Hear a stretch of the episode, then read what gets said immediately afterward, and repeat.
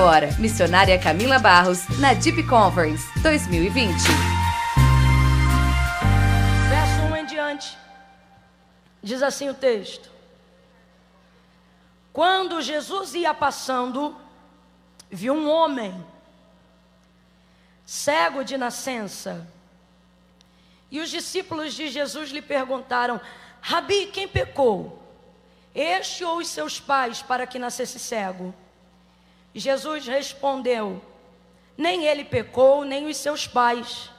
Mas isto aconteceu para que se manifestem nele as obras de Deus. Devemos fazer as obras daquele que me enviou enquanto é dia. A noite vem quando ninguém pode trabalhar.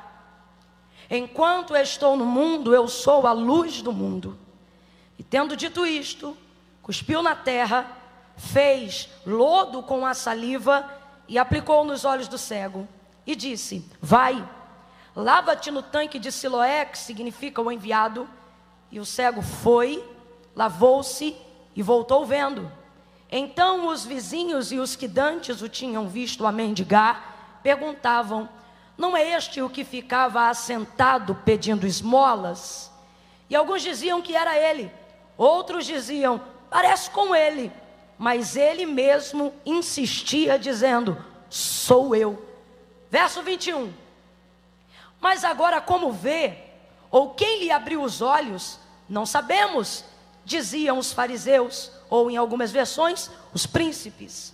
Ele tem idade, interrogai-o, falai por si mesmo, responderam os seus pais. E disseram isto porque temiam os judeus, pois já os judeus tinham resolvido que quem confessasse dizer que Jesus era o Cristo deveria ser expulso da sinagoga. Foi por isso que seus pais responderam: Tem idade, interrogai-o. Então chamaram pela segunda vez o homem que dantes havia sido cego e disseram: Dá glória a Deus. Sabemos que este homem que tu dizes que te curou é pecador. Verso 25. E respondeu-lhe ele dizendo: Se é pecador ou não, não sei. Uma coisa eu sei, que eu era cego e agora vejo. Você pode dar um amém por essa palavra? Glória a Jesus. Glória a Jesus. Ele é cego, o texto diz que ele era cego. E João faz questão de relatar que a sua cegueira, que o seu nível de deficiência estava com ele desde o seu nascimento. Eu acredito que ele faz isso porque, apesar de não haver coisa alguma difícil para o Senhor fazer, a verdade é que nós reagimos de maneira diferente de acordo com a proporção da nossa dificuldade diante da impossibilidade de alguém, não da de Deus. Porque para Deus, que diferença há entre curar uma enxaqueca e levantar um paralítico da cadeira de rodas? Absolutamente nenhuma. Mas a gente reage completamente diferente diante dos dois milagres. Alguém pega o microfone e diz assim: Irmãos, eu quero glorificar a Deus porque eu estava com muita dor de cabeça já há alguns dias e remédio nenhum sanava e tirava a minha dor, mas hoje, enquanto a adoração ia fluindo, enquanto nós cantávamos louvores a Deus, de repente estancou a dor de cabeça. E algumas pessoas vão dizer: Glória a Deus. E a reação é completamente diferente se de repente alguém que a igreja conhece, que hoje está numa condição de cadeirante, e de repente alguém que você vê assim há tanto tempo, ou de nascença vindo à igreja, daqui a pouco começa a correr de um lado para o outro dentro do templo. O culto não vai acabar, porque a gente fica impactado diante da grandeza daquilo que Deus realiza. Não porque é diferente para Deus, mas porque nos impacta de maneira diferente, porque é impossível para nós. É difícil para nós. Então não é à toa que João deixa claro que a cegueira desse homem é de nascença. Por exemplo, capítulos anteriores, se não me engano, por volta do capítulo 6, Jesus vai ter acabado de curar um cego que estava na aldeia de Betsaida. Mas não há tantos versículos que se estendam acerca da cura desse cego. É um milagre tão extraordinário quanto. Na verdade, é a execução e a operação de um milagre na mesma área da deficiência. Mas por ele não ser cego de nascença, não há tanta ênfase no texto. Jesus o cura da mesma maneira, não faz lama, mas cospe diretamente no olho do cego. E às vezes a gente até olha rapidamente o texto e pensa assim: nossa, que coisa desagradável, como é que Jesus cospe assim na cara de alguém, na face de alguém? Quando na verdade Jesus não está cuspindo no homem, Jesus não está cuspindo no cego, Jesus está cuspindo na sua cegueira. Camila, e tem diferença? Tem diferença. Você sabe que a manifestação da saliva de maneira pública, você sabe que a exteriorização da saliva diante de alguém é o maior nível de desprezo que alguém pode se comportar diante de outra pessoa. É cuspir, seja diante dela ou seja nela.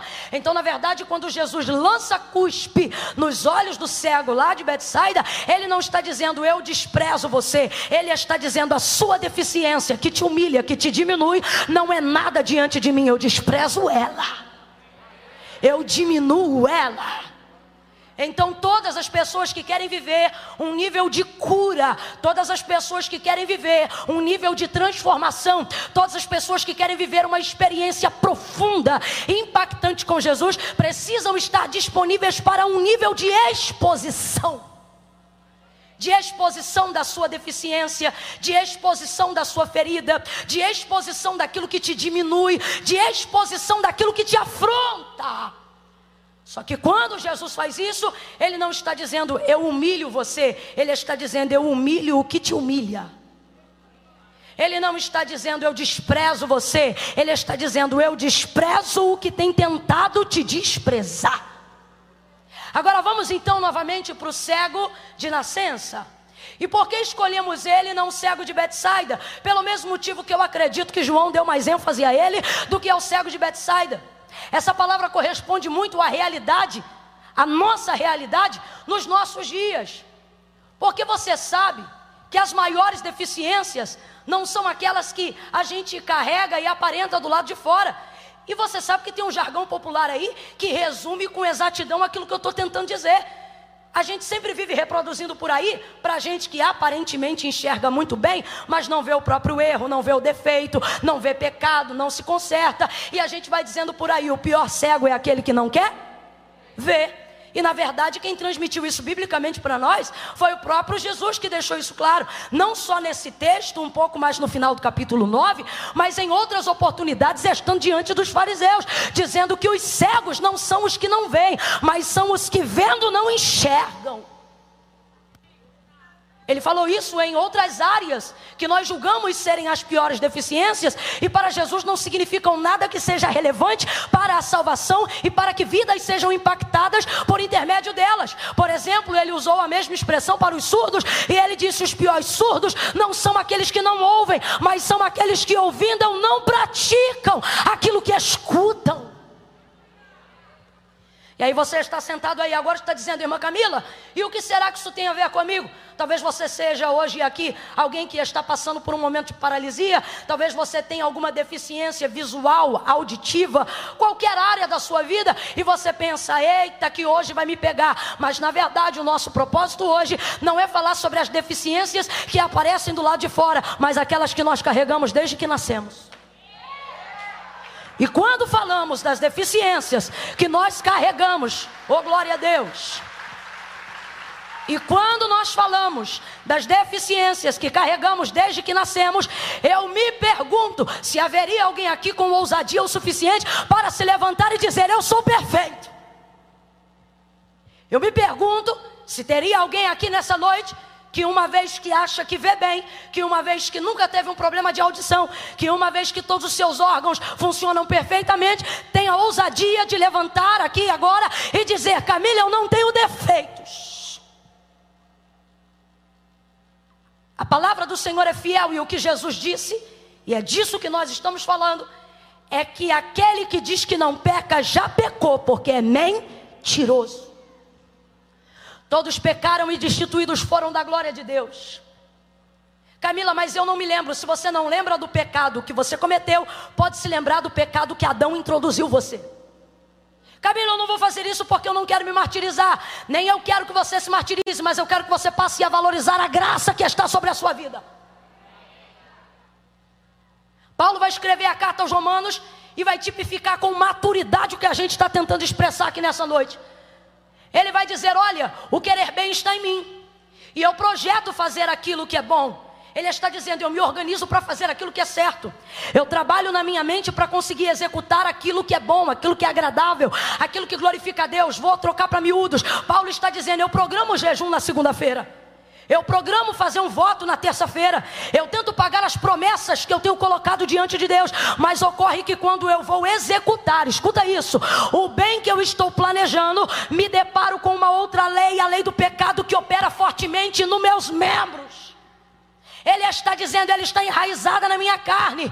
Por mais que ele seja um cristão, por mais que ele tenha tido um encontro íntimo e sincero com Cristo, em Atos capítulo de número 9, ele está dizendo: há uma guerra ela é real e não pode ser ocultada. E aí ele vai dizer: então ocorre que esta lei opera em mim, e o bem que quero fazer não faço, mas o mal que eu não quero esse faço. Ele está dizendo: planejo para fazer o bem, e sem que eu tenha planejado para fazer o mal, já fiz. Quem controla um pensamento? E a Bíblia diz que o pecado já está ali na sua conceição. Mas o texto não termina com desgraça. O texto termina com ele dizendo: Mas graças dou a Jesus Cristo. Oh, será que alguém compreende isso nessa noite? Então faça como o apóstolo Paulo, levante a sua mão e renda alguns segundos dando graça a Jesus Cristo. Por quê?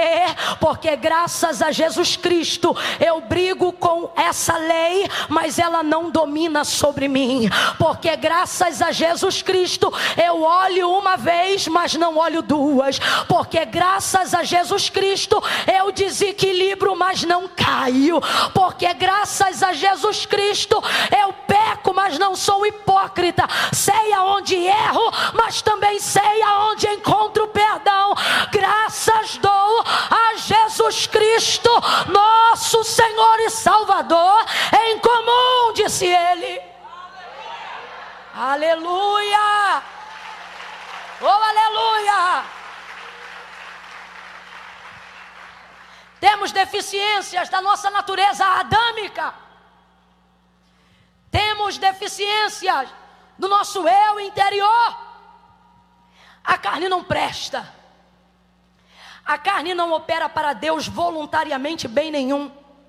Eu vou repetir porque eu quero que você guarde isso, não gravar nada do que eu vou falar agora, para que você nunca subestime você. A carne não opera para Deus voluntariamente bem algum. O que conseguimos executar em nosso corpo, para a glória de Deus e no nosso estado, de pureza para a glória de Deus é feito por convencimento e obra do Espírito Santo. Não fique pensando que você saiu esses dias todos, aonde o carnaval está comendo em algum lugar, e veio para cá dizendo: Eu vim porque eu sou muito crente. Eu vim porque eu sou muito responsável. Eu vim porque eu sou muito diligente. Você veio porque o Espírito Santo te convenceu. Porque senão você ia estar no sofá, você ia estar na praia. Porque a carne não diz vai para a igreja. A carne diz fica em casa, você já trabalha de segunda a sexta. A carne diz você está ficando berrata, está ficando maluco. Fica em casa, descansa. Os crentes já estão com a vida ganha, você também já está salvo. Você não precisa estar na igreja para ir para o céu. Descansa. A carne só milita em prol dela mesma. E é esta deficiência que muitas vezes nos coloca em posição e em condição de paralisia, porque nós nos olhamos do lado de fora, olhamos aquilo que conseguimos fazer e achamos que não precisamos que Jesus venha nos expor a um nível de constrangimento para que sejamos curados verdadeiramente de dentro para fora. Agora veja o texto e veja como Jesus lida com as nossas deficiências. E passando Jesus, e eu gosto mais da narrativa de João para falar desse cego do que de qualquer outro evangelista. Por quê? Porque João sempre usa a conjugação do verbo no gerúndio. E o que, é o verbo no gerúndio? O verbo continuativo. João nunca diz e passou Jesus. Ele está contando algo que aconteceu no passado. Completa aí para mim, por favor, para eu saber que você está me acompanhando. Ele sabe que essa história está sendo contada no. Vem, gente, preguiçinha do cão vai saindo em nome de Jesus. Esta história está sendo contada no? Então ele poderia tranquilamente dizer: E quando passou Jesus, viu um cego, mas não. A maioria dos milagres na narrativa de João, ela tem a sua tradução na conjugação do verbo gerúndio, que é o verbo continuativo. O que, é este verbo? É a capacidade de contar histórias do passado, como se elas estivessem acontecendo na hora que estão sendo contadas. E você diz, Camila, por que você gosta dessa versão? Eu gosto porque é exatamente o que acontece hoje. A gente pega uma coisa que Jesus fez no passado e conjuga no gerúndio, verbo continuativo. Por quê? Porque Ele continua passando, continua curando, continua salvando, continua libertando. Se você acredita nessa verdade, oh, se você acredita nessa verdade, segura as palmas só um pouquinho, pega na mão da pessoa que está do seu lado e só nessa pegada de mão já faz ela perceber que você não veio aqui fazer uma social, faz ela perceber que assentou-se ao lado de um profeta do eterno, de uma profetisa das nações.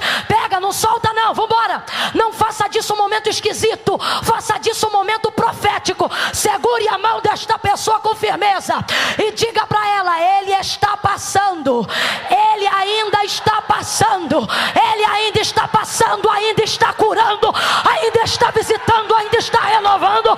Ele é o mesmo ontem, hoje e será eternamente aquele que era, aquele que é e aquele que há de vir para buscar a sua igreja Ele não muda.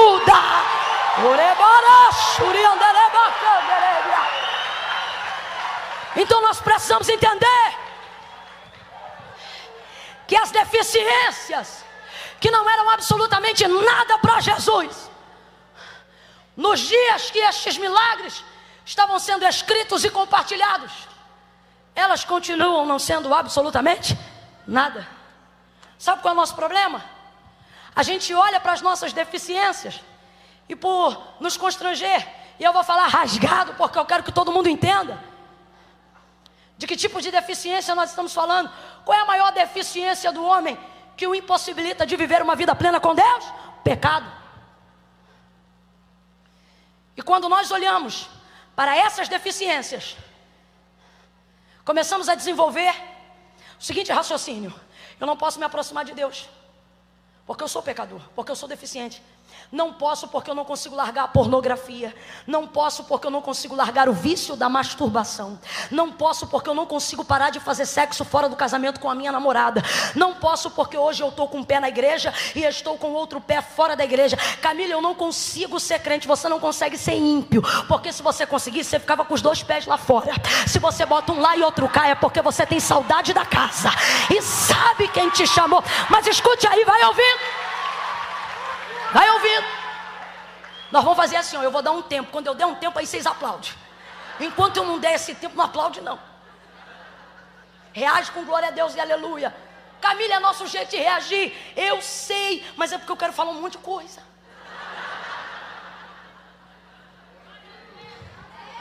Aí nós olhamos para todas essas deficiências e dizemos: Eu não posso. E esquecemos que, na verdade, Todas as pessoas que Jesus curou, a deficiência delas, o que elas tinham, o que depunha contra as próprias, na verdade não era a mola propulsora que jogava elas para fora da presença de Deus. Era a mola propulsora que empurrava elas para a presença de Deus. Por exemplo, Marcos capítulo de número 5. Quem lembra da mulher do fluxo de sangue? Marcos 5. O texto diz que ela tinha uma hemorragia, ela minava sangue já há 12 anos. Dentro da cultura judaizante, sobretudo da herança levítica da ordem de Moisés, toda pessoa que estivesse na condição dela, ou seja, uma enfermidade ligada ao sangue, era tomada como uma pessoa imunda. Eu disse suja ou imunda? Suja ou imunda? Camila, tem diferença? Tem diferença. De vez em quando você pega uma roupa que você já usou de novo, tá limpa? Não, tá suja. Mas você se faz desentendido e usa. Às vezes está até com um borrão aqui, só que não deu tempo, está na correria, está no jeep. Aí você chega na igreja e a pessoa diz: Menina, sujou aqui. Aí você, é mesmo? É? Por quê? O que isso significa? Significa que o que é sujo não é bom, o que é sujo não é confortável, mas ainda assim é tolerável, de acordo com a necessidade de alguém. Por exemplo, se você estiver muito apertado para ir no banheiro e estiver numa estrada Camila, estou muito, muito, muito apertado. A gente vai parar em qualquer banheiro que, que encontrar pelo caminho. Mas dependendo da condição do banheiro, Você tem que decidir ou pegar um vírus ou fazer a sua necessidade. E aí você entende que não vai dar. Aí você entra com um pé e sai com o outro. Aí alguém olha para você e diz: Ué, não usou o banheiro não? Aí você não diz assim, não, está sujo. Você diz, não deu porque estava. O que significa imundícia? Imundícia significa aquilo que não pode ser tolerado. A condição dela, segundo a lei, não é a condição de quem está suja, é a condição de quem está imunda. Significa que ela não podia ser tolerada. Então ela desenvolve um conceito na sua mentalidade. Se eu tão somente tocar na orla das suas vestes, serei curada. Se eu tão somente tocar na orla das suas vestes, eu serei curada. Vai ouvindo aí, perceba como toda a desvantagem dela. Por que desvantagem? porque era uma mulher segregada da sociedade. Jesus está passando e uma multidão está empurrando. Jesus está passando e uma multidão pode abraçá-lo, tocá-lo, se mover em direção a ele, mas de acordo com a lei que lhe impunha isto, ela não podia, ela está em desvantagem. O texto diz que ela tentava chegar e ela vinha por trás. Todo mundo que está atrás sabe que está em posição de desvantagem. Mas por que, que todo mundo que está perto não está sendo curado? Porque as pessoas pegaram a fé e colocaram dentro de uma caixinha por verem a maneira como Jesus trabalhava e acharem que Jesus só trabalhava desse jeito. Perceba? O texto diz que aonde Jesus passava, seu coração se movia de compaixão, e aonde ele passava, ele tocava os enfermos e todos eles eram curados. Então o texto vai dizer em todos os evangelhos no Novo Testamento: a todos quantos Jesus tocava, estes eram curados. De novo, a todos quantos Jesus, a todos quantos Jesus, estes, estes quem? Os que eram? Não. Isso. Não me reta. A todos quantos Jesus tocava, estes eram Somente quem ou quais eram curados? Os que eram tocados. Então o povo começou a desenvolver a seguinte mentalidade: só é curado quem é. E está todo mundo apertando ele, mas ninguém é curado. Está todo mundo do lado dele, mas ninguém é curado. Ou seja, está todo mundo na vantagem. Todo mundo tem um privilégio que ela não tem, mas eles não sabem usar, porque eles pegaram uma fé que não só vai, mas vem, volta, toca, é tocado. Mas eles pensam só é curado se for tocado. Como ela não podia tocar, ou melhor, como ela não podia ser tocada, porque ele era judeu, porque ela estava imunda Aí ela desenvolve uma ideia que ninguém teve. Ele pode me tocar? Mas se eu tocar nele, ninguém vê. Camila, não entendi, vai entender. Jesus tem permitido esse processo de humilhação. Jesus tem permitido você caminhar por um tempo na desvantagem. Não é porque Ele quer te humilhar, mas Ele quer que você use o que tem te colocado em último lugar para desenvolver um método novo de uma fé antiga que ainda não foi utilizada pelas pessoas. Enquanto todo mundo esperava Jesus tocar para ser curado, ela foi a única que chegou por trás, tocou na orla das vestes dele e foi curada. Veja, a deficiência dela não colocou o ponto final na história. Ela tinha uma deficiência? Tinha. Ela era imunda? Era. Ela estava debaixo da lei? Estava, mas perceba a sua desvantagem, a sua deficiência, tudo aquilo que ela carregava não foi o ponto final para que a obra de Deus acontecesse na vida dela. Camila, eu não entendi, vai entender.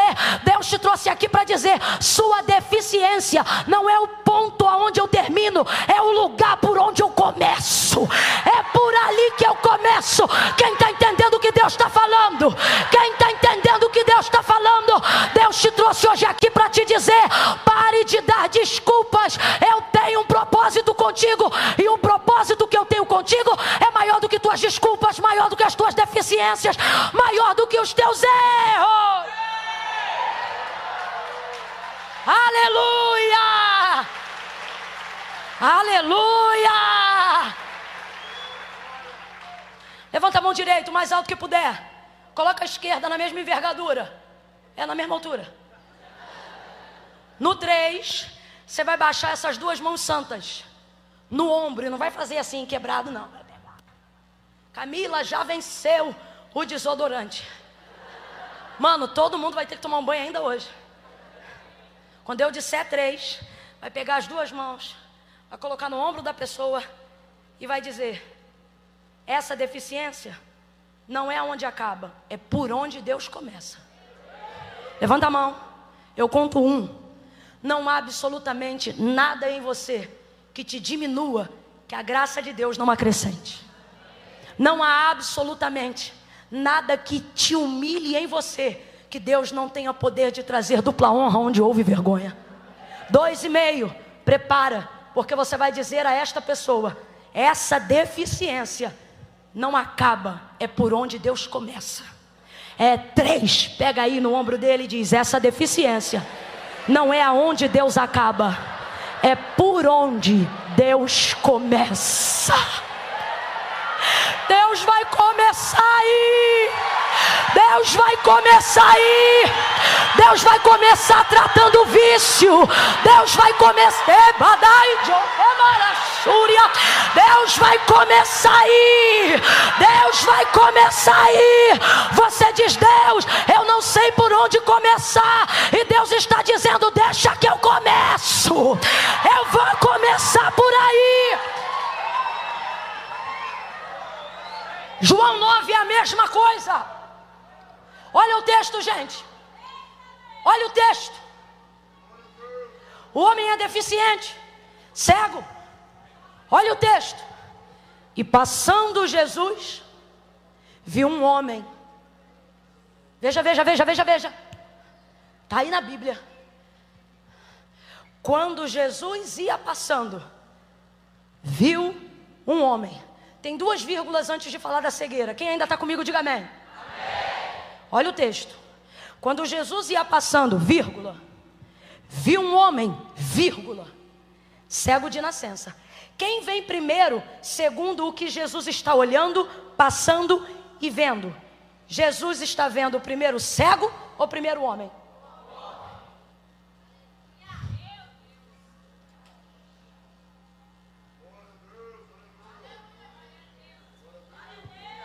E passando Jesus, viu um cego? E passando Jesus, viu um? É você que acha que sua deficiência vem primeiro. É você que acha que esse problema, essa algema, cadeia, vício, limitação, seja lá o que for, que tem o governo da sua vida. Jesus passa e vê primeiro o homem, depois a deficiência dele. E passando Jesus, viu um. Jesus tem uma capacidade incrível de olhar para as mesmas pessoas que nós estamos olhando e ver nelas coisas que nós não vemos. É muito interessante.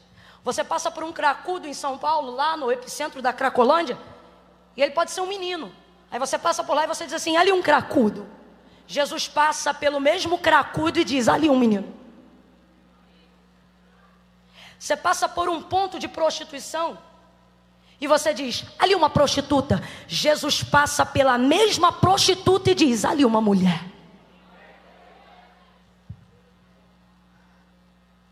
Você passa por um viciado e diz: ali um viciado. Jesus passa pelo mesmo viciado e diz: ali um homem. Jesus está dizendo: aquilo que você é para mim é mais importante, mais relevante do que o que você faz contra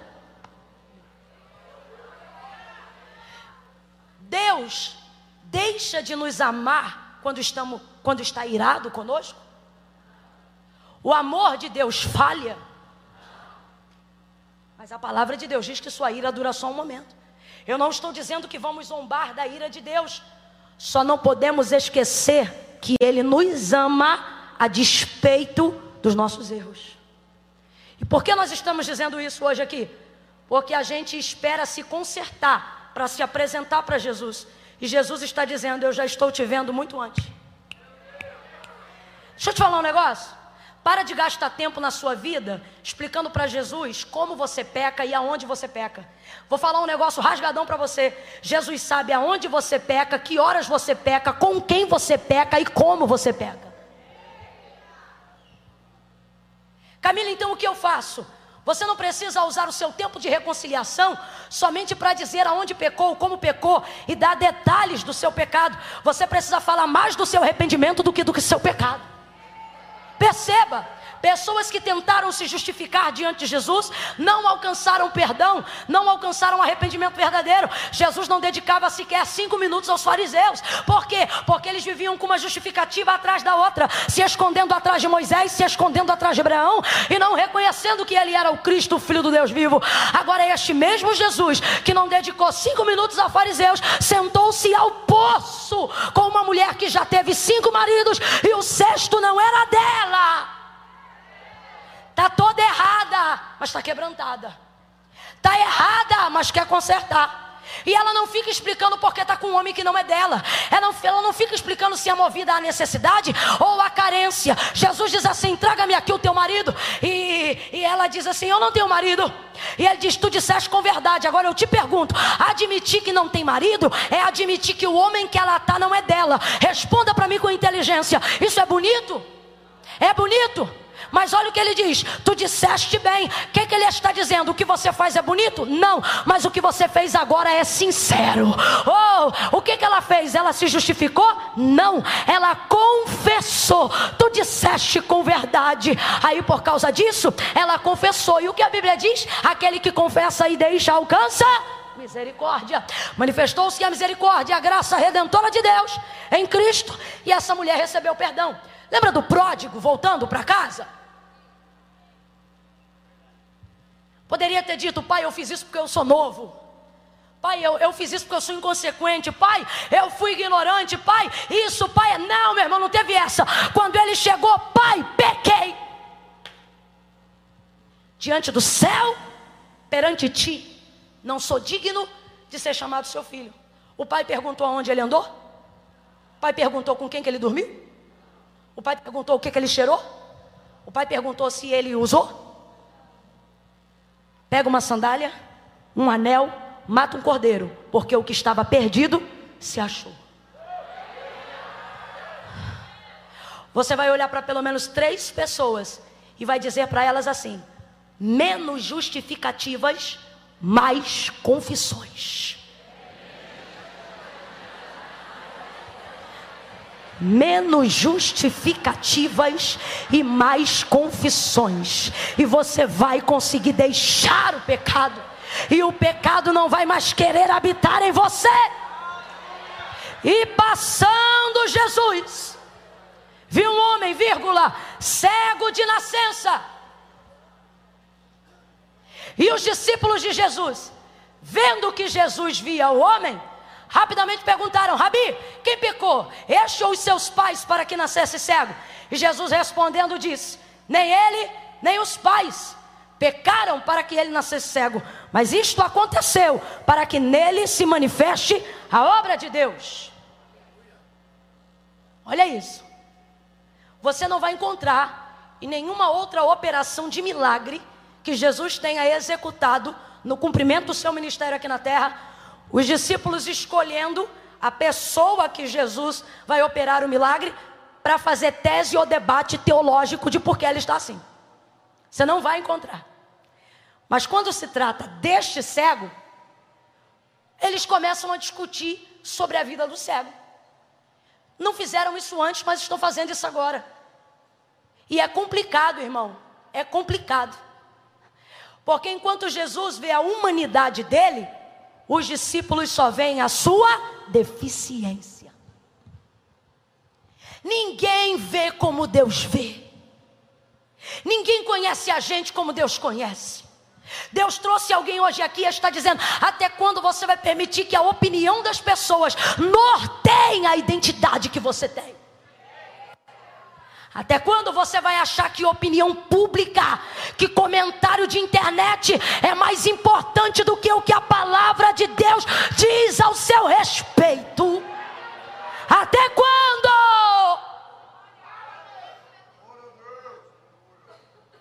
Jesus vê o homem e depois vê a deficiência.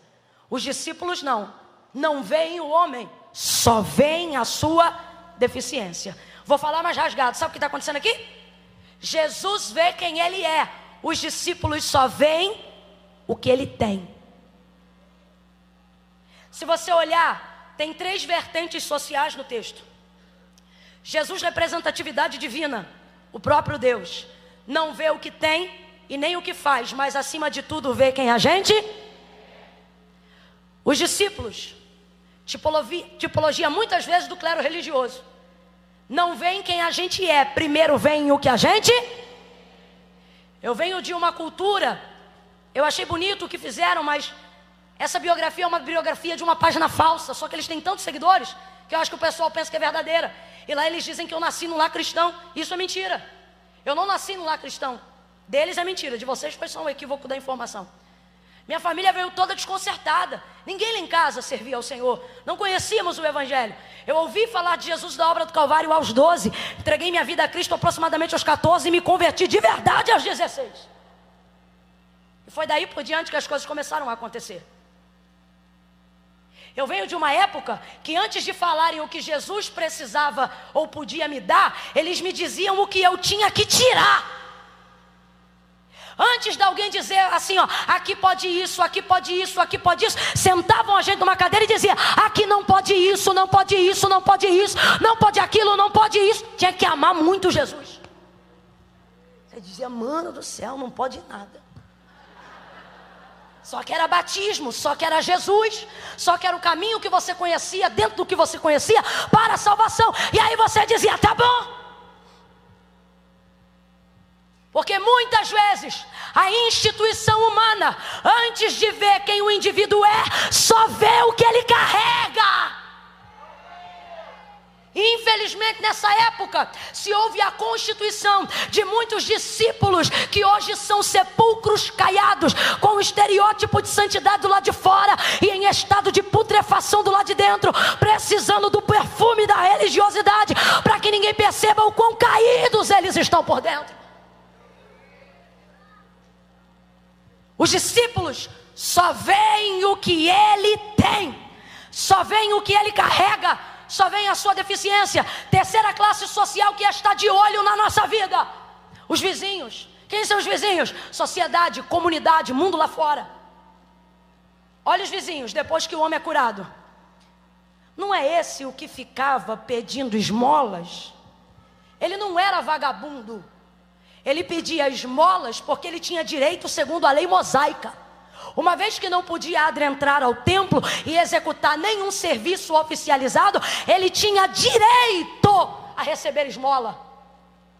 Mas veja, o homem está curado depois de estar diante de Jesus, mas ninguém olha e diz: Olha, está curado. Por quê? Deus olha quem a gente é.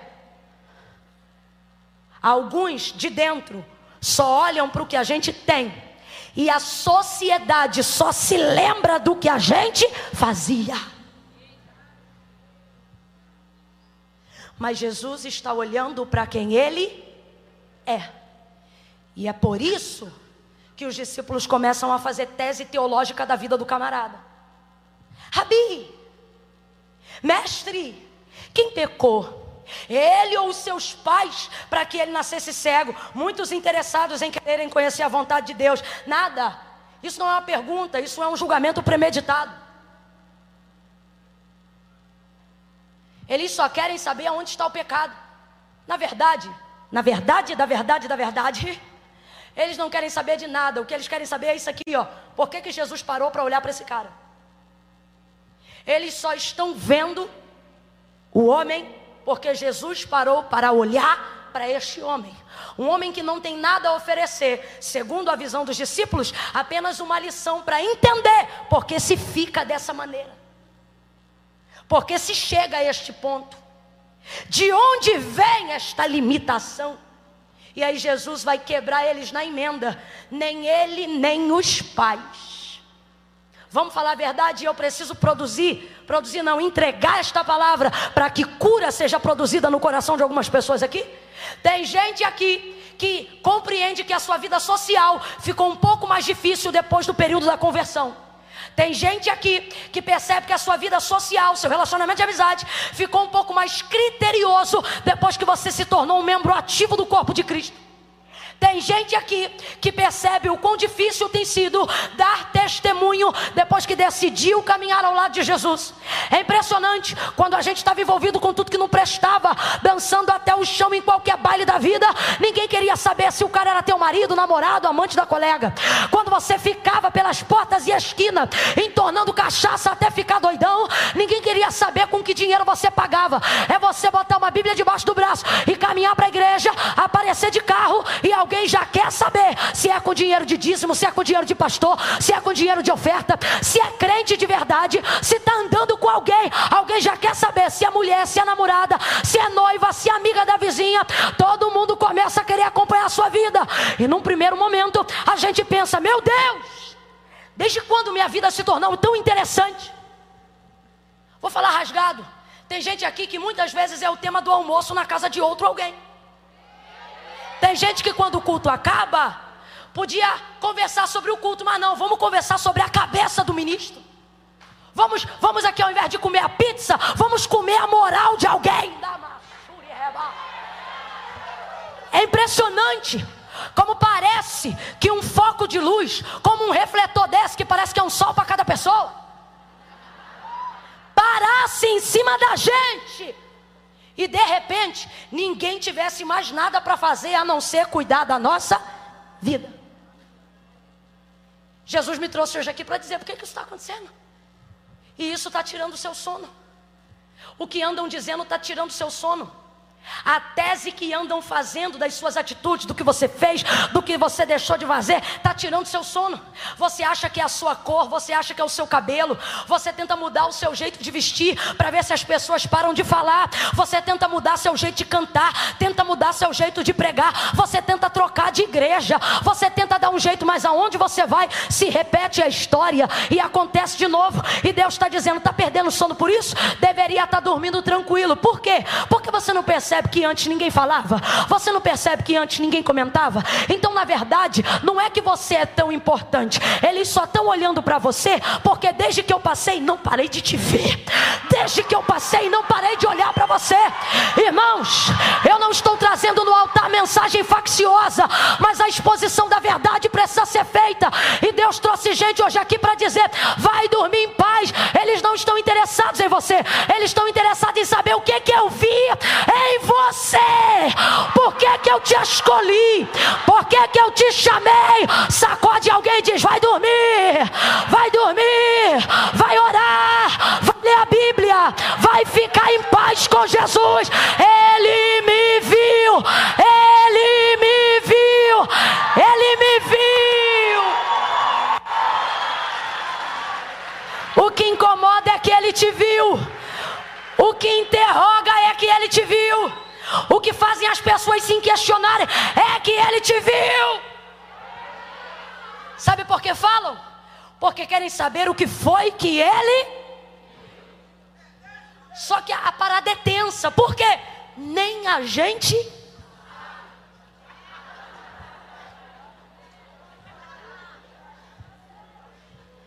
Jesus está dizendo: esse mal está tentando te cirandar porque meu foco de luz está sobre você.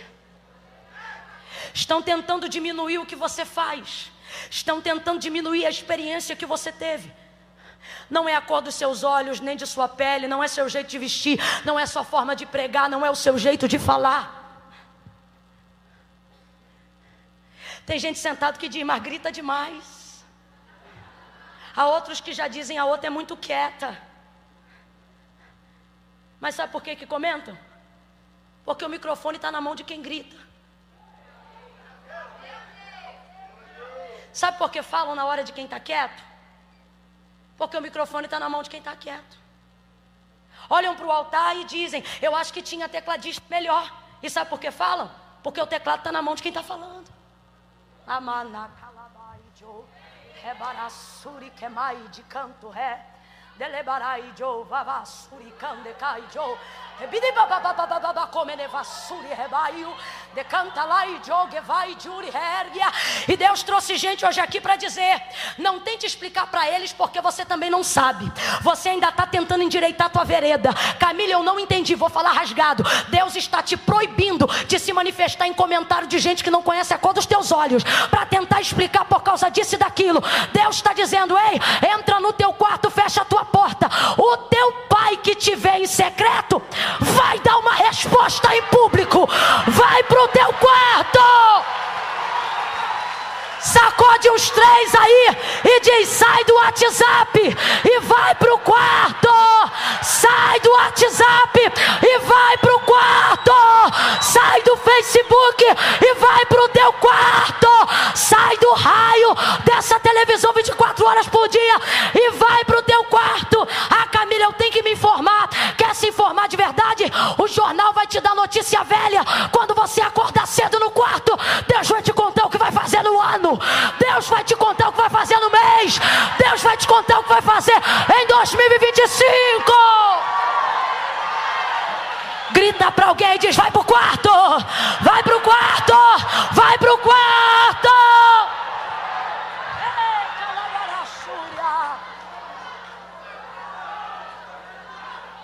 Jesus trouxe alguém hoje aqui que é um pouco centralizador e está dizendo: Vai ver o problema sou eu. E Jesus está dizendo: Filho, não é você.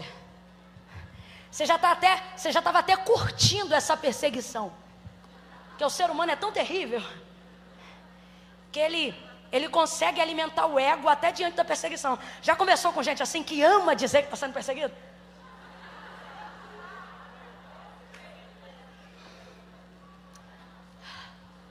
A gente está numa miséria tão grande emocional, que antigamente só se ostentava o que se tinha, hoje se ostenta até o que não tem.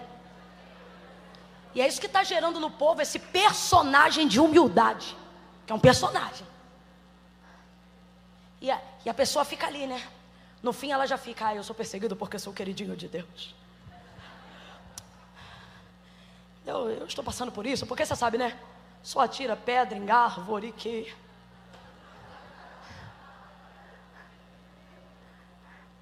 Deus diz: baixa a bola. Não é com você, é comigo. E se você tomar ofensa para você, quem vai resolver é.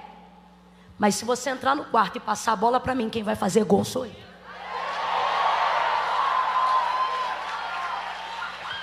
Ah, não, agora ficou michuruca. Se é para aplaudir, aplaude tudo junto.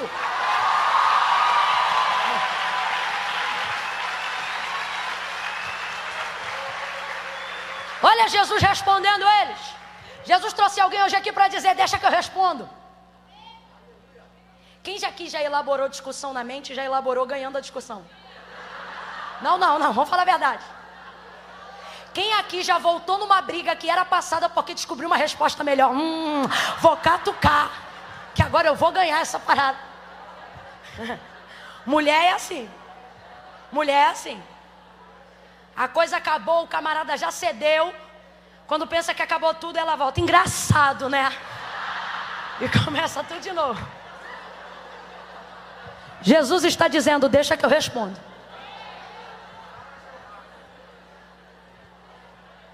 Aqui, toda pergunta requer uma resposta, sim ou não?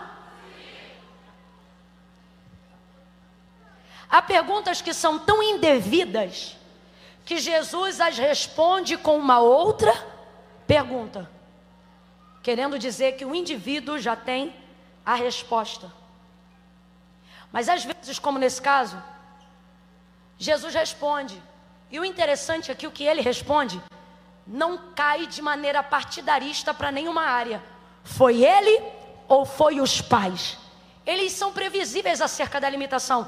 Eles estão determinando um juízo, dizendo ou foi um ou foi outro. Por isso que eu digo que não é uma pergunta legítima, porque uma pergunta sincera não determina.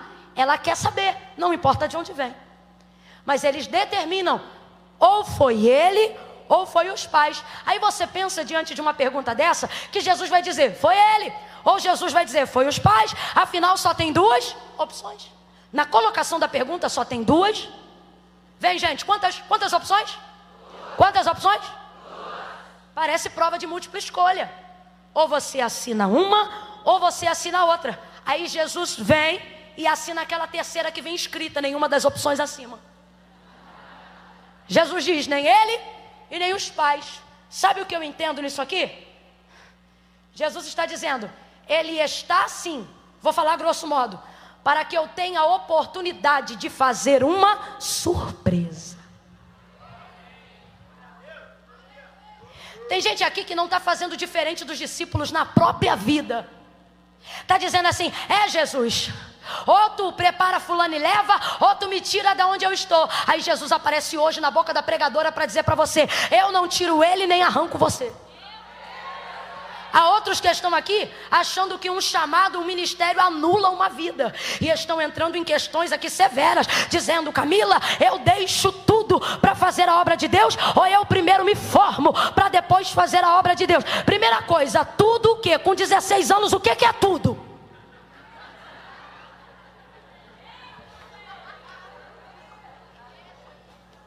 Porque minha cabeça está fervendo, só se for de piolho, garota.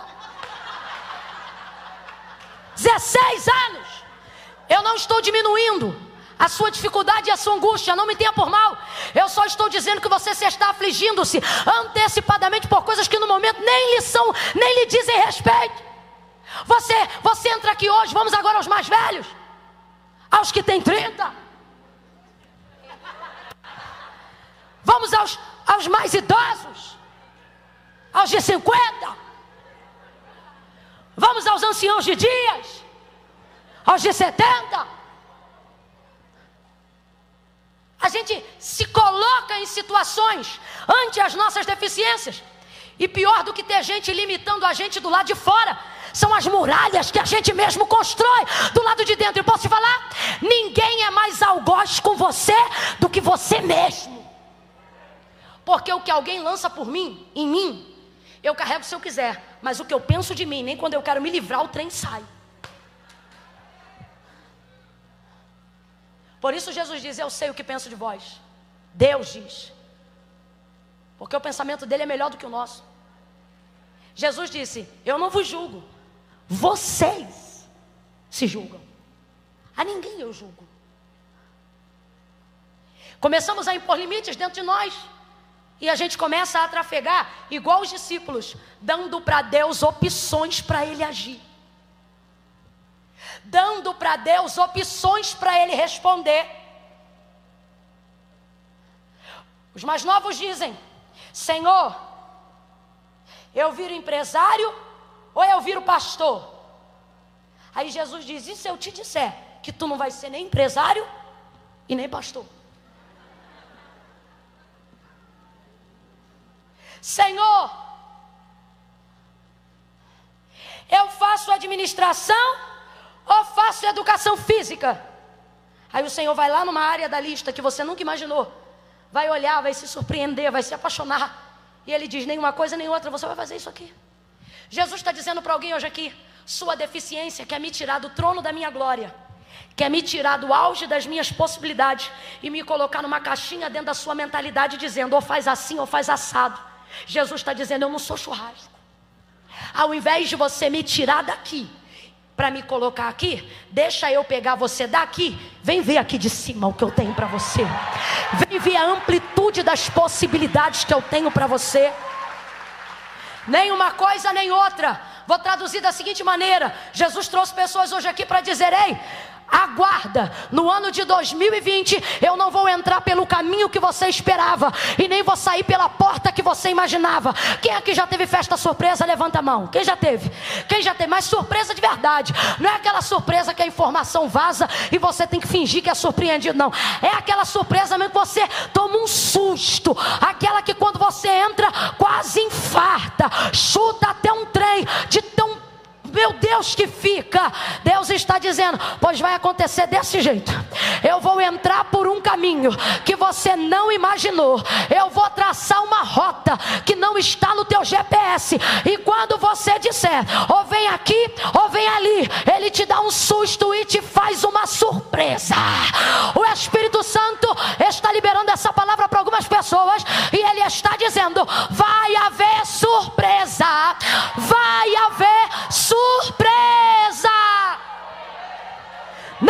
coisa nem outra. Me churuca não. nem uma coisa, nem outra. Isto aconteceu para que eu possa fazer o que o Pai quer que eu faça. Veja, e aqui eu repito pela terceira vez: a deficiência dele não é o ponto por onde Deus acaba, mas é o caminho de por onde Deus começa. E tendo dito isto, cuspiu no chão, fez lodo. Lodo aqui para brasileiro é lama. Jesus fez? Jesus fez?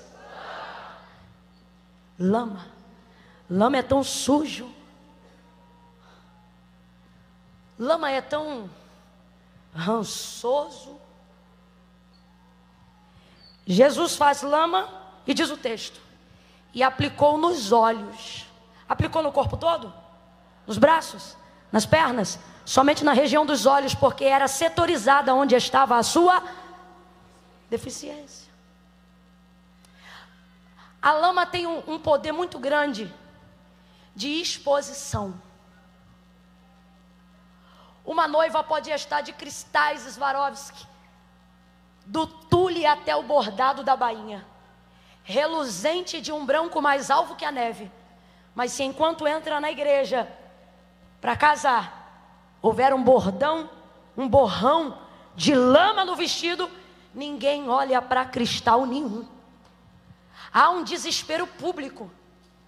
E parece que diante de todos os cristais só aparece a lama.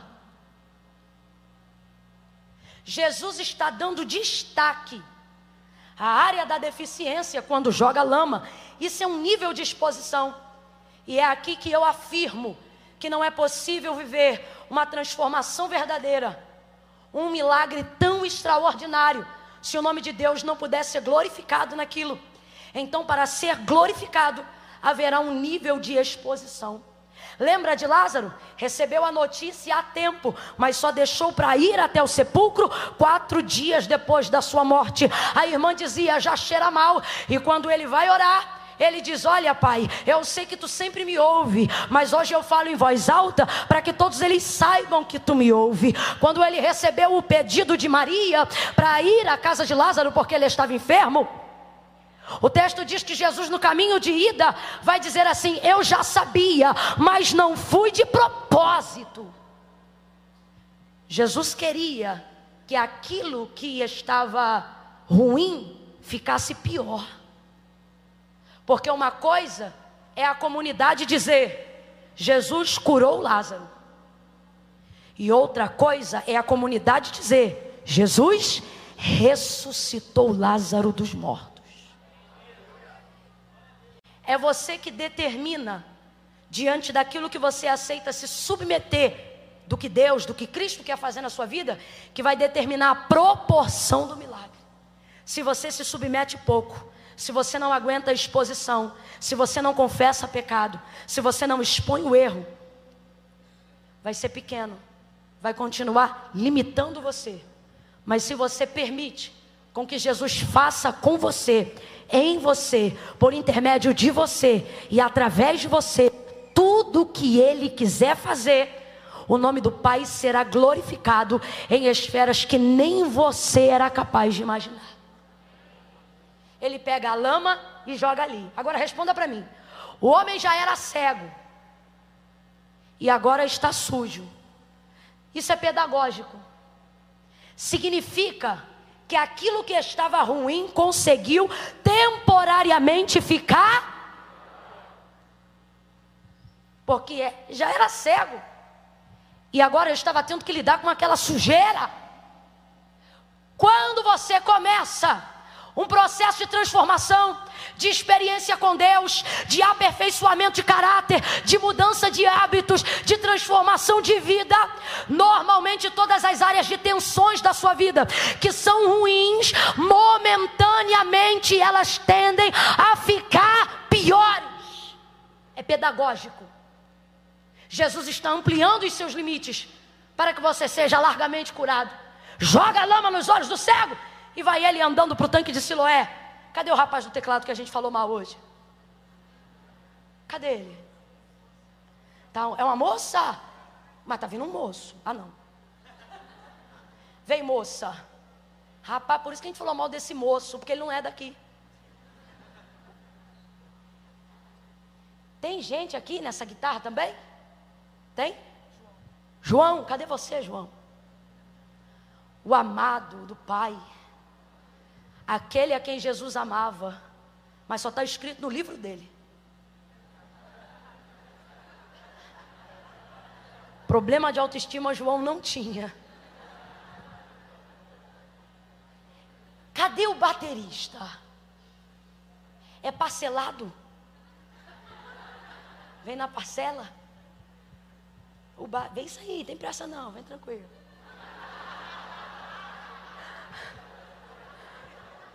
Aleluia. Aleluia.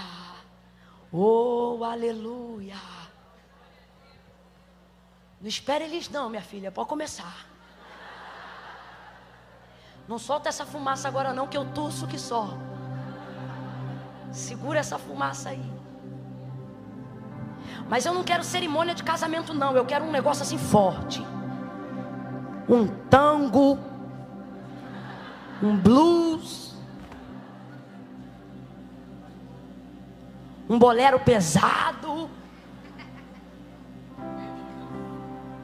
Não, forte, forte. Isso, mais forte.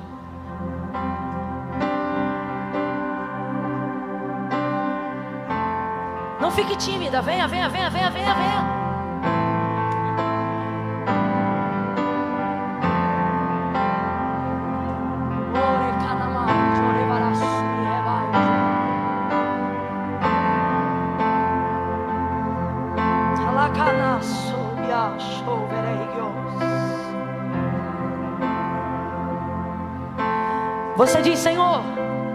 Sei se eu vou suportar contar isso expor isto. Calma aí, calma aí, calma aí, não vem ainda não. Espera. Espera o comando, espera o comando. Quem veio pode ficar, mas quem está no lugar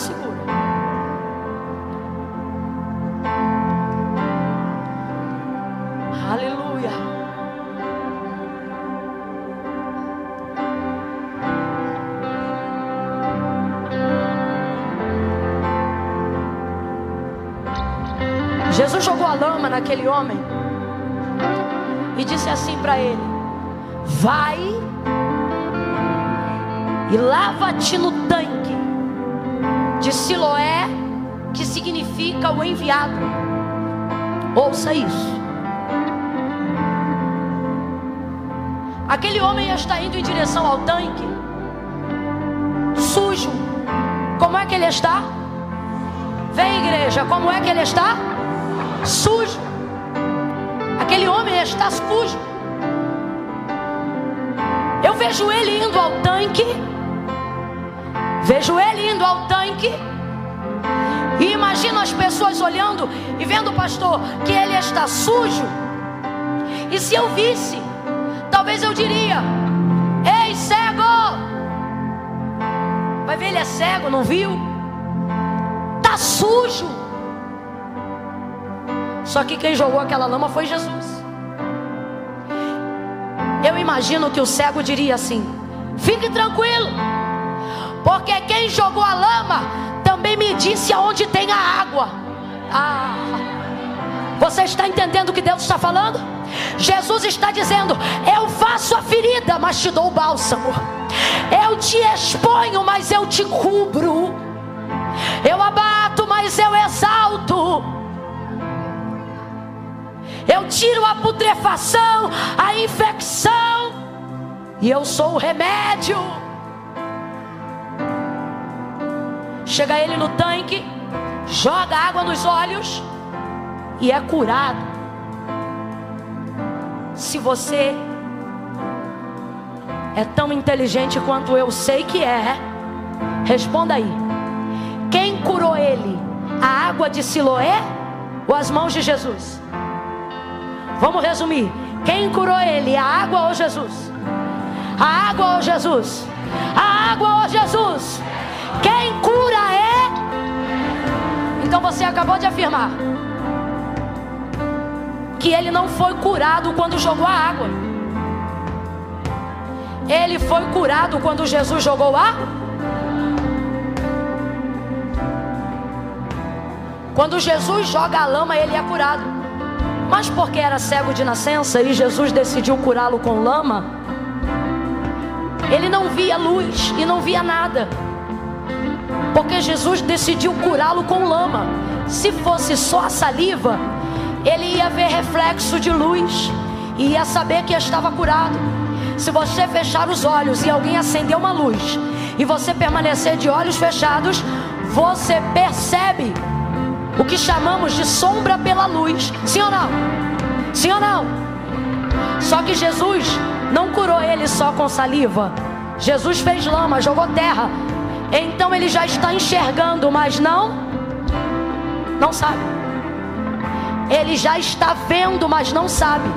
Camila, como é que nós afirmamos isso? Nós afirmamos isso porque nós sabemos que não é a água de Siloé que cura, quem cura é então ele não foi curado quando lavou o rosto, ele foi curado quando Jesus tocou nele. Então responda: já está curado, sim ou não? Sim ou não? Mas sabe que está curado? Por isso Jesus disse: lava. Sabe o que é que Jesus está dizendo? Para a gente hoje aqui? E se eu te disser que o que você me pede e o que você precisa já está feito. Você só não viu porque ainda não fez a sua parte. Quando ele vai para o tanque e faz a parte dele, ele percebe que está curado. Quando ele vai para o tanque e faz a parte dele, ele pode ver. Olha para quem está do seu lado e diga: faça a sua parte, porque Jesus já fez a dele se lave, se limpe, se purifique, confesse, peça perdão, desça, olhe para umas duas pessoas e diga: já está feito, já está feito, já está pago, já foi perdoado, tu já é livre, já é curado, mas só vai saber quando fizer a sua parte.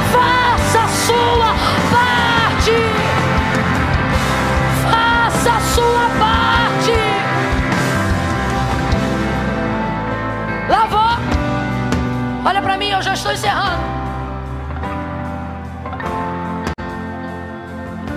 Quando ele joga água nos olhos e passa a ver, ele está no poço, na beira de um tanque. Completa para mim para saber que você está me ouvindo. Na beira de um.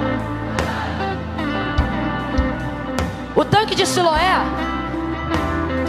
Abaixa só um pouquinho, meu povo.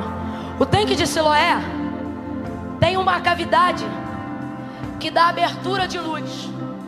E toda vez que luz solar ou luar bate nas águas, cria um efeito que a gente chama espelho d'água. Quem já se viu nas águas de um rio? Quem já percebeu o reflexo da mata nas águas de uma fonte? Quem já viu as pedras que refletem ao lado de uma cachoeira cristalina? Qual é o nome desse efeito? Qual é o nome desse efeito? Vambora, qual é o nome desse efeito? Tira agora o d'água. Qual é o nome do efeito? Espelho serve para quê? Refletir o que está diante dele, sim ou não? Ele está jogando água nos outros ou está jogando água nele? O que Jesus faz por você não é para você apontar a lama que está no outro. Santidade não visa ver não visa observar aonde está a sujeira do outro. Santidade visa observar aonde está a minha lama. Se ele pudesse dizer qual foi a primeira coisa que ele viu, o texto não revela. Mas eu sugeriria que ele viu a si mesmo pelo espelho d'água. Porque a gente é tão narcisista que quando saímos de casa, acabamos de nos arrumar, se a gente passar na coluna de um shopping que tem espelho, a gente está andando rápido. Quando vê que vai ter um espelho, a gente. Sim ou não?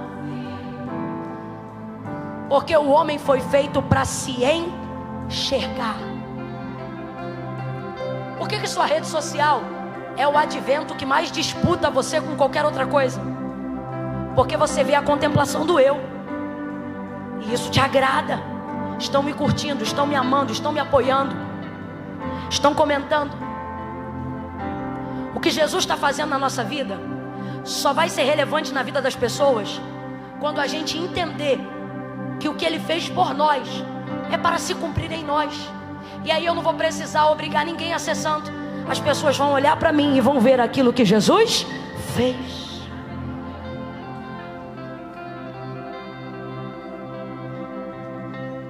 Ele volta e o povo comenta: Não é este o esmoleiro? E diferente da gente que tem vergonha do passado que viveu e troca de calçada quando alguém diz: Não é o cachaceiro, não era o cracudo, não era o adúltero, bota a Bíblia e sai escondido. Ele não, ele não troca de calçada, ele vai para cima. Ele chega no meio da conversa afiada e o povo diz: Eu acho que é ele. Os outros dizem: Parece com ele. Ele chega no meio da roda e diz: Sou eu mesmo.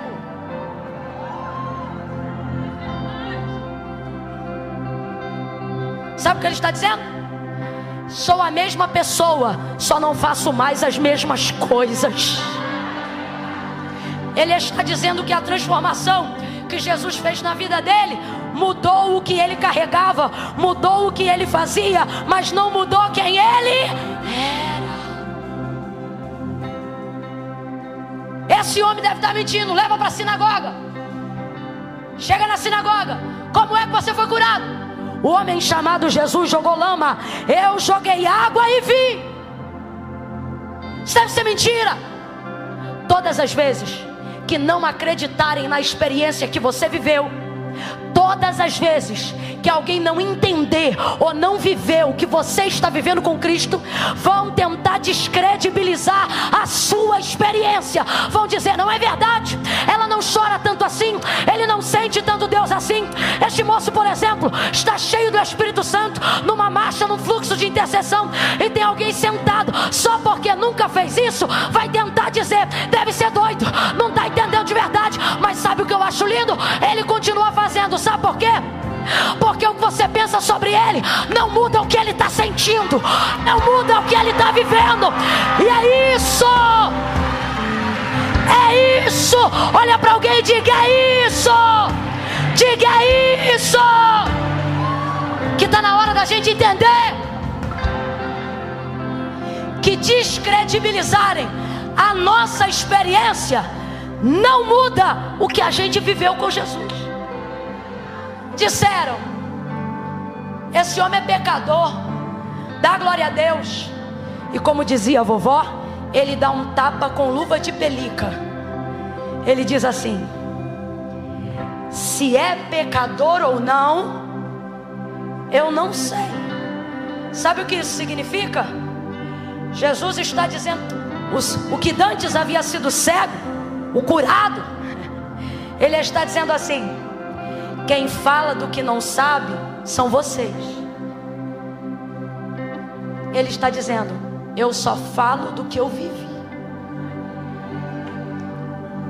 Até quando? Se liga nisso aqui, que isso aqui é sério.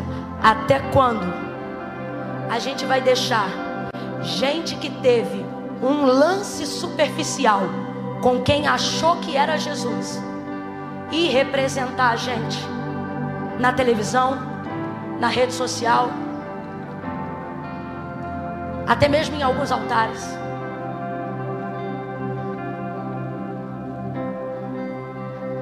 Gente que só fala do que não conhece. Gente que passou um ano na igreja e acha que é teólogo. Gente que porque fez um seminário acha que um diploma na parede outorga toda a autoridade dele. Até quando tendo experiência verdadeira, a gente vai deixar a gente superficial calar a nossa voz. Porque você diz, eu não quero ir. Aí vem outro que não fala lé com cré e vai lá representar os evangélicos. E por que que isso acontece? Porque muitas vezes eles abrem a boca e são tagarelas, mas só falam do que não sabem. E por que, que estão ganhando tanto espaço? Porque Jesus está fazendo coisas reais na nossa vida. Jesus está fazendo coisas poderosas na nossa vida. E de vez publicarmos no mundo, guardamos só para nós. Mas este cego, ele diz: Eu não sei se é pecador ou não. Sabe o que ele está dizendo?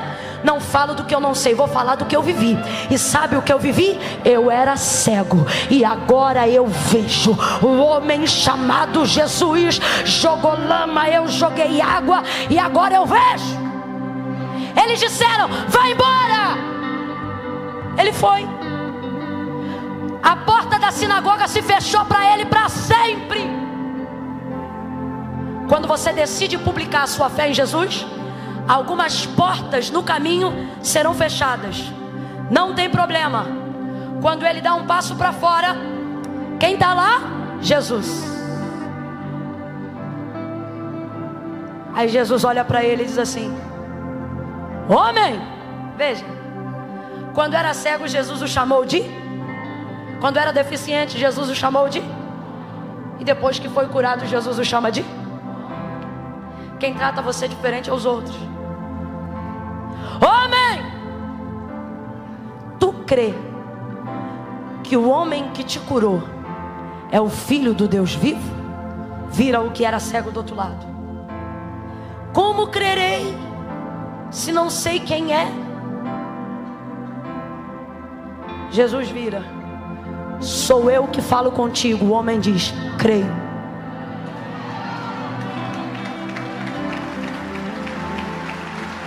Para fechar. Ele não creu porque Jesus disse que era Jesus. Ele creu porque Jesus disse que a experiência que ele viveu era responsabilidade do homem que estava diante dele. Vou trocar para miúdos e até as crianças vão entender. Sabe o que Jesus está dizendo? Jesus está dizendo isso aqui. Você crê que quando você não me via, eu já te enxergava?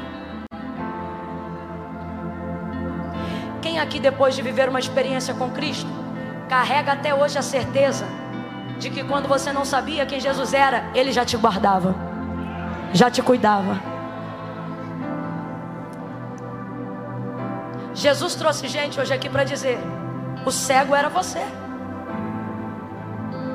Quando você não me via, eu já te via. Quando você não sabia quem eu era, eu já te enxergava. Quando você estava parado à beira do caminho, eu te alcancei. João 15: Não fostes vós que escolhestes a mim, mas eu que vos escolhi a vós. Ele creu porque viveu uma experiência. Se você só crê em Jesus, porque eu estou dizendo que Jesus é Jesus, você vai crer hoje e não vai crer mais amanhã. Mas se você sair daqui hoje dizendo, Senhor, a partir de hoje, eu quero viver contigo uma experiência profunda e sincera.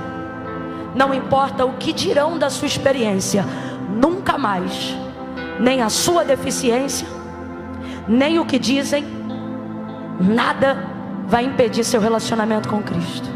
Quem entende isso, diga amém. Agora sim, fique de pé do seu lugar em nome de Jesus. Aleluia. Estica aí o braço, se espreguiça. Vocês estão aí desde cedo. Faz uma laboral aí. A Bíblia diz que o estudo da palavra é enfado da carne mas é fortalecimento do espírito. Eu acho que você queria fortalecer o espírito, porque se fosse a carne você não estava aqui. Amém ou não amém? Então se estica aí e prepara para encher mais um pouquinho.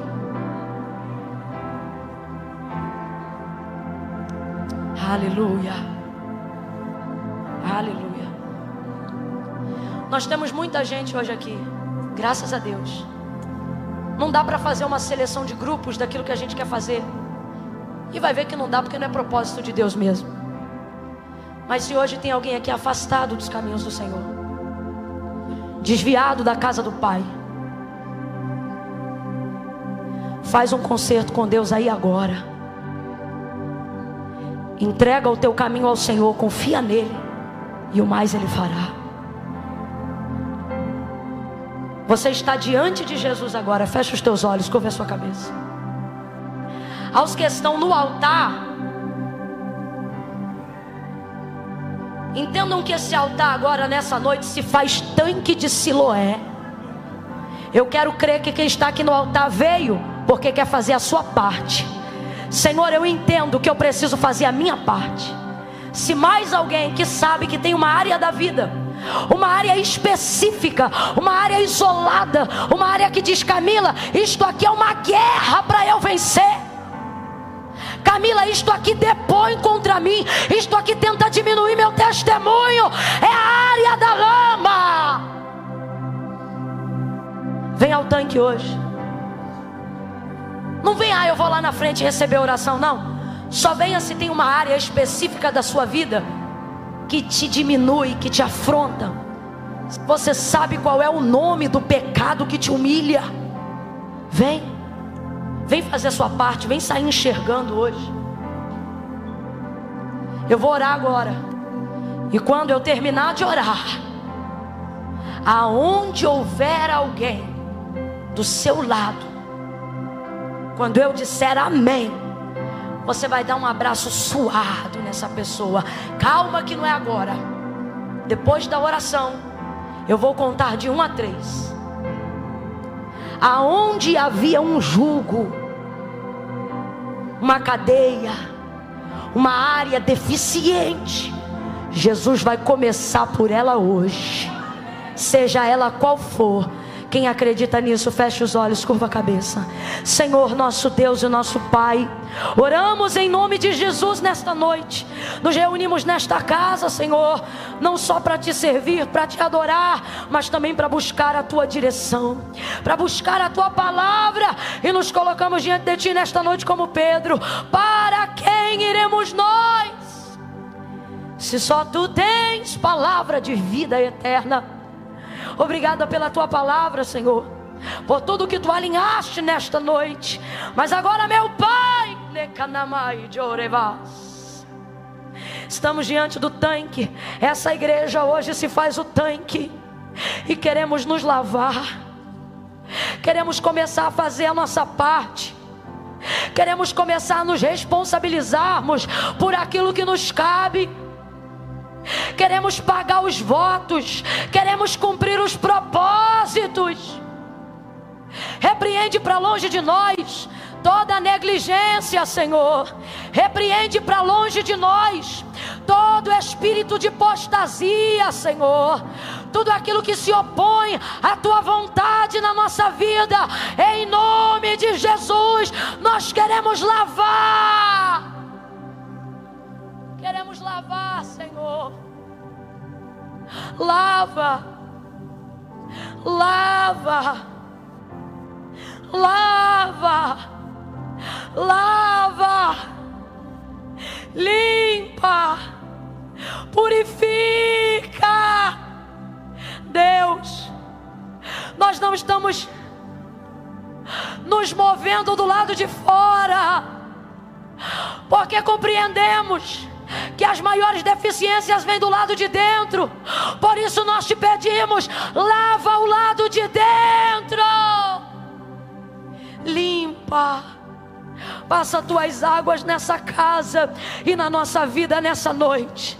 E quando sairmos daqui nesse dia chamado hoje, possamos sair daqui dizendo: sou a mesma pessoa, só não pratico mais as mesmas coisas só não carrego os mesmos hábitos, porque eu tive uma experiência com Jesus. Aqueles que estão fazendo contigo agora uma aliança, Senhor, recebe em tua presença, escreve o nome deles no livro da vida, torna a dar alegria da salvação. E glorifica, glorifica, glorifica glorifica o teu nome na vida de cada um deles. Nós oramos e os abençoamos no poderoso nome de Jesus. Quem concorda, diga. De dois em dois, estende a sua mão em direção a alguém. Aleluia. Não toca nele, pegajoso, só estende a mão. De dois em dois, levante a mão. Quando eu disser três, quando eu disser três, você vai abraçar essa pessoa. Ninguém sozinho agora, gente, ninguém sozinho. Crede em Deus e estareis seguros. Credes que eu não vim fazer uma agenda, mas vim porque Deus mandou como profeta e prosperareis. Um, diga para essa pessoa: está feito. Dois, olha para. Não, eu conto dois. Olhe para ela e diga para ela: viva a sua experiência. Dois e meio, olhe para ela e diga: não negue o que você sentiu. Não oculte o que Jesus fez. Três, abrace essa pessoa agora e diga para ela: a sua deficiência não é o fim, é o começo. A sua deficiência não é o fim, é o começo. É por onde Deus começa. Oh, aleluia! Aleluia! Se você acredita nisso, bota a direita lá em cima, a esquerda também. Dá a melhor salva de palmas que você puder para Jesus.